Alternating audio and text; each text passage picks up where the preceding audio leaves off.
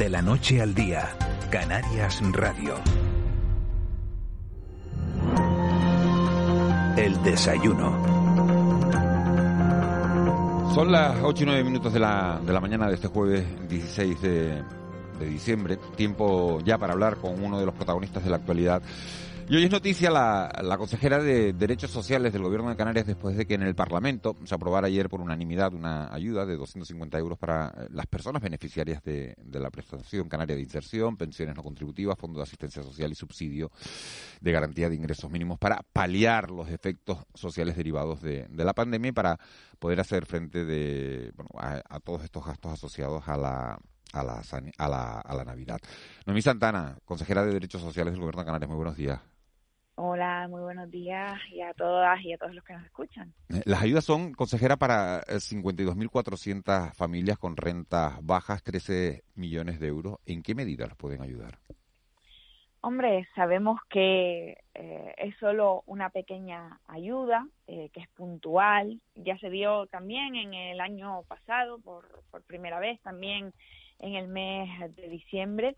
Y bueno, eh, por lo menos el tener eh, unas navidades eh, pues un, un, poquito menos ajustadas en su presupuesto, por así decirlo. Pero la idea de este gobierno, la idea de la Consejería de Derechos Sociales del Gobierno de Canarias es que pronto este complemento a las pensiones no contributivas y también eh, ya no a la prestación canaria de inserción, sino a lo que se convertirá en la renta eh, de ciudadanía eh, de Canarias sea una, una realidad. Ese es el objetivo, que se, que se convierta en algo permanente en el tiempo y en eso estamos luchando. De hecho, en el planteamiento que se hace desde la Consejería de la Renta de Ciudadanía, se incluyen los complementos a pensiones no contributivas. Por lo tanto, esperemos que esto solo sea una prueba piloto que haga feliz a mucha gente, pero que pronto se convierta en un derecho.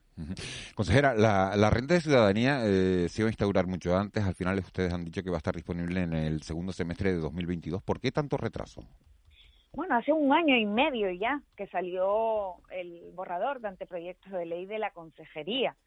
Eh, sin embargo, pues para aprobar la ley, eh, pues hay unos procedimientos que en ningún caso nos podríamos eh, saltar, porque si no estaríamos faltando a lo que pone la ley. La ley, lo que es el anteproyecto, ha sido un proyecto participado que no solo ha estado en exposición pública para que cualquier entidad o cualquier eh, ciudadano o ciudadana pudiera hacer sus aportaciones, sino que además ha pasado por el, el Consejo Económico eh, y Social, por el Consejo General de Políticas Sociales, eh, ahora está ahora mismo por, en el Consejo Consultivo y tiene que pasar aún el trámite parlamentario. Nosotras lo que esperamos, y el consultivo es ágil en, poder eh, hacer eh, pues esos apuntes que tenga que hacer sobre la renta de ciudadanía.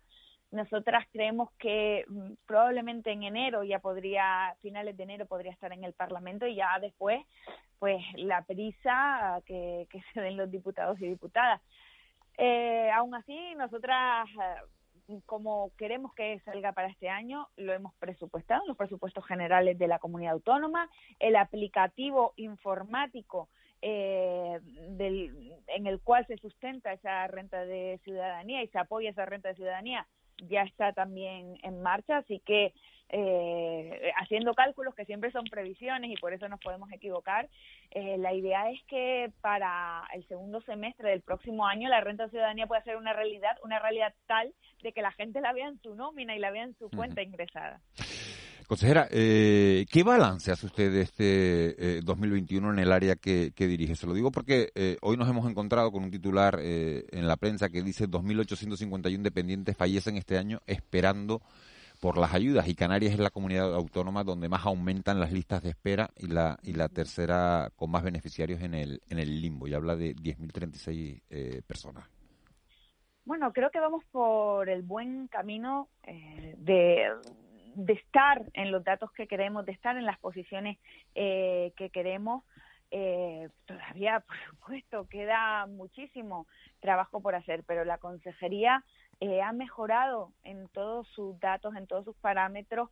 Eh, pues hablábamos, tenemos un 40% más de beneficiarios de prestación canaria de inserción cuando llegamos. Somos la consejería eh, que según datos publicados ejecuta mejor el dinero o gestiona mejor el dinero dentro del gobierno eh, de Canarias. Las pensiones no contributivas la hemos aumentado y hemos bajado el tiempo de espera. Y es cierto, eh, es cierto que los datos que salieron ayer, eh, pero también es cierto que esta misma semana, y, la verdad que nos han hecho tanto eco eh, de, esta noticia, pero en esta semana salieron los datos del inserso, en los cuales también se dice que Canarias es la tercera comunidad autónoma de toda España que más eh, ha incrementado el número de, expedientes que se tramitan, la tercera de toda España, y la segunda comunidad autónoma de toda España donde más beneficiarios que estaban a la espera de tener una prestación la han obtenido. Por lo tanto, también tenemos eh, buenos datos. Si se fija, eh, cuando dice eh, en los datos que se dan ayer en, en, el informe de directores y gerentes de servicios sociales, dice Canarias es la que más aumenta la lista de espera. Pero ¿quién es la primera que más aumenta la lista de espera? Castilla y León, que a su vez es la comunidad de toda España que mejor gestiona las, eh, la dependencia y los datos están ahí. Por lo tanto, no es una cuestión de mala gestión, sino una cuestión de que nos están entrando, entrando muchísimos expedientes. No sé si es porque la gente, al ver que esto empieza a caminar después de años, de cuando incluso había 5.000 expedientes en cajas durante seis años, cinco o seis años, que nadie trataba, que estaban olvidados de la mano de Dios en la consejería y ven que esos expedientes se meten en el sistema, que la gente es llamada, que se está valorando a la gente. No sé si es por eso que se ha incrementado mucho también el número de solicitantes de, dependencia, puede ser porque creen que la cosa por fin empieza a arrancar, pues eh, sí que... Pero señora Santana, si todo va tan bien, ¿por qué ha dimitido Miguel Montero?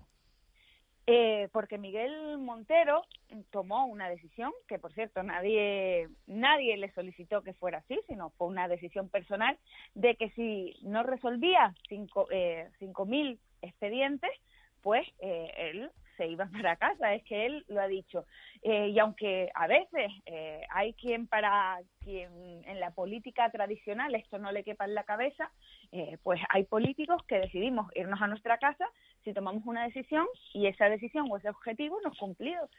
pues yo creo que con Podemos y deberíamos irnos acostumbrando a esto porque no, es, la primera vez que pasa. Pero si el objetivo no, no, se ha cumplido, reitero un poco la pregunta de Miguel Ángel Juárez, si el objetivo no se ha cumplido, es que, es que el, el resultado no es bueno no eh, es mejor que el que teníamos es decir tenemos más números de expedientes del que teníamos cuando llegamos se está gestionando mejor que cuando llegamos pero es que él se ha fijado un objetivo bastante ambicioso y se quedó a muy poquito ¿eh? de conseguirlo y el refuerzo eh, buenos días consejera y el refuerzo de, de creo que eran 100, 100 funcionarios es 100, 100 trabajadores eh, se llevó a cabo bueno se han incorporado en, en, la, en casi la totalidad, en casi la totalidad. Bien es cierto eh, que con algunos perfiles eh, profesionales hemos tenido, eh, pues, más, por así decirlo, peor suerte.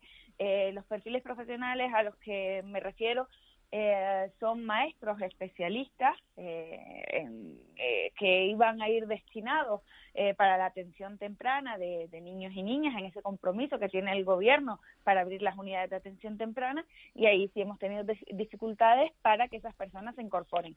Pero lo que son valoradoras y que se han incorporado y las administrativas para la valoración de la dependencia también. Y ahora, y ahora, con Marta Arocha, directora general, la cosa va a ir mejor, se van a cumplir los objetivos. ¿Qué espera usted de esta colaboración con un, nuevo cargo que va a llegar a la consejería?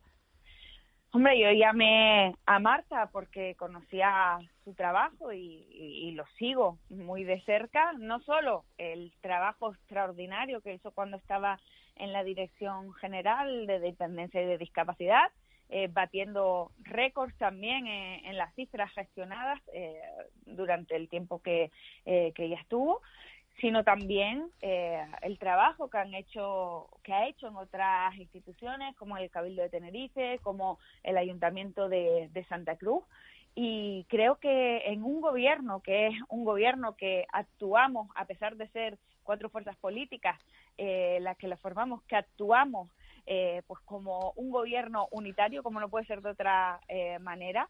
Eh, creo que aquí lo que hay que pensar es que quién es capaz de sacar esto adelante, de tener buenos datos, de seguir avanzando y, y, no en colores políticos ni mucho menos, porque también es otra de las cosas ¿no? que llama la atención. Pues así somos en Podemos, a nosotros nos da igual, eh, pues no pedimos el carnet de militancia a nadie, nosotros lo que queremos es resolver eh, las cosas y yo creo que los compañeros del gobierno igual y que probablemente eh, en unas semanas pues también se, se verá, porque también a lo mejor en otras áreas de gobierno, como ya está sucediendo, eh, pues puede haber incorporaciones de, gente de Unidas Podemos. Eh, señora eh, consejera, eh, le pregunto por el desarrollo de la ley de servicios sociales, eh, en concreto por la carta de servicios.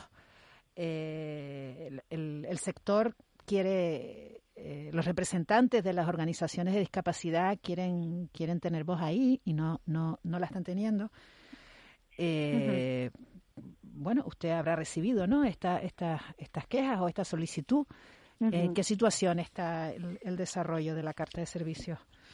Sí, sí es verdad que, que las entidades, sobre todo el, el, CERMI, que al final es una plataforma que compila varias organizaciones del tercer sector eh, que se dedican al ámbito de la dependencia y de la discapacidad sobre todo, eh, pues no se han sentido de, del todo a gusto con la participación que habían tenido hasta el momento en el que hicieron esa reclamación.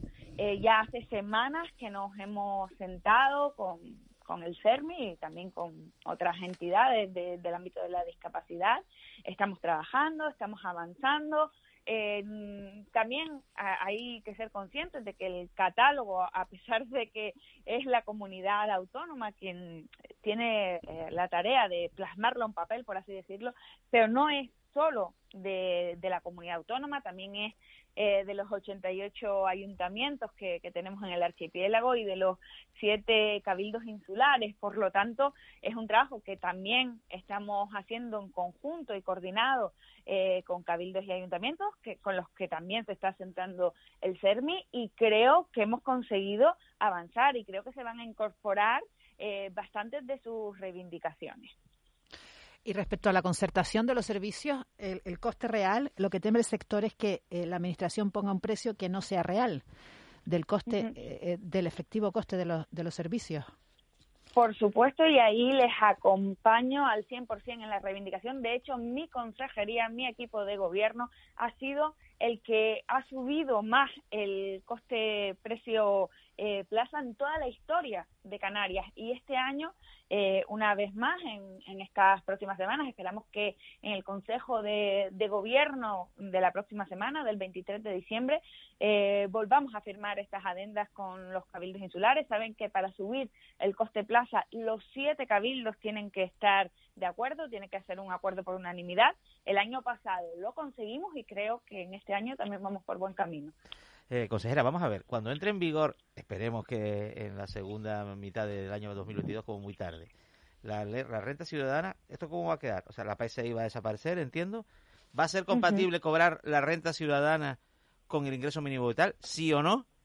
Y, uh -huh. y en tercer lugar, ¿ustedes han planteado hacer como el gobierno, como el País Vasco, y gestionar desde Canarias el ingreso mínimo vital para que no se quede dinero sin gastar, como le ha pasado al Ministerio de, de Seguridad Social?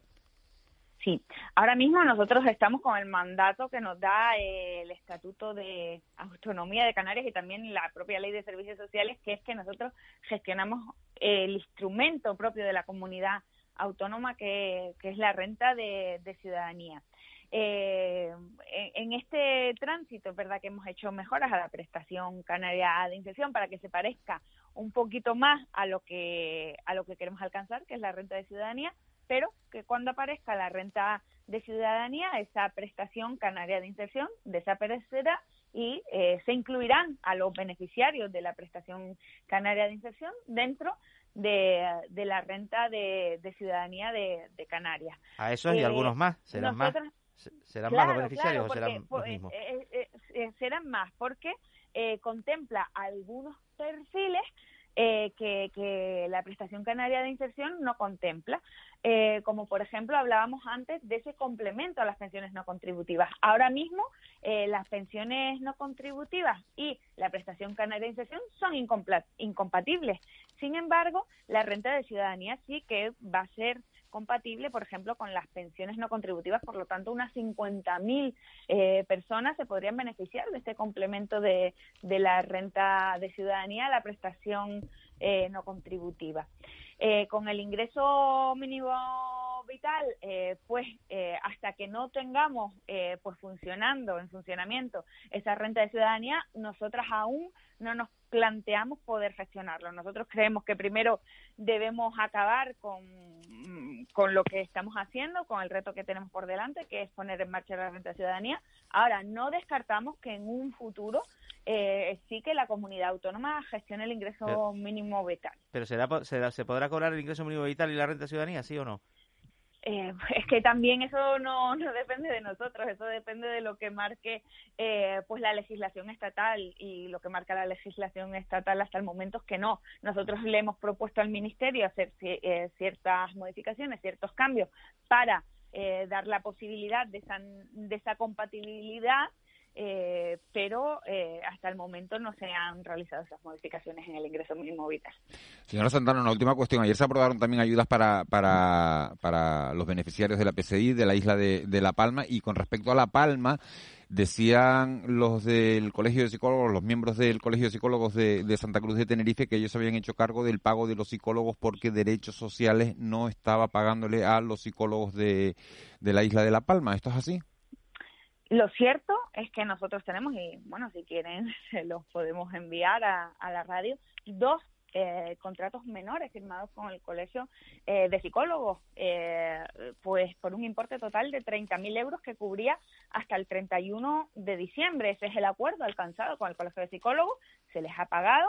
eh, ahora nos tendrán que justificar en qué se han gastado ese dinero, entiendo yo, eh, para saber si ha sido o no insuficiente. Ahora, lo que yo sí que puedo asegurar, porque además también estamos prestando atención psicológica con otras entidades, no solo con el Colegio de Psicólogos de Tenerife, es que la población de La Palma no se va a, a quedar sin atención eh, psicológica y de cara al futuro pues trabajaremos con las entidades que estamos trabajando bien. Pero ¿y entonces dónde estaba el problema? Pues eso es lo que digo yo, no, no me lo explico. Pero usted ha leído las declaraciones, ¿no? Sí, sí, claro que he leído las declaraciones, entonces, hombre, pues que nos justifiquen el por qué ha sido insuficiente ese dinero, pero lo cierto es que los 30.000 euros están conveniados, están firmados y ahora nos los tendrán que justificar, entiendo yo. Noemí Santana, consejero de, consejera de Derechos Sociales del Gobierno de Canarias. Muchísimas gracias por, por habernos atendido esta mañana. Muchas gracias, un abrazo a Una- todas un abrazo, todos. un abrazo grande.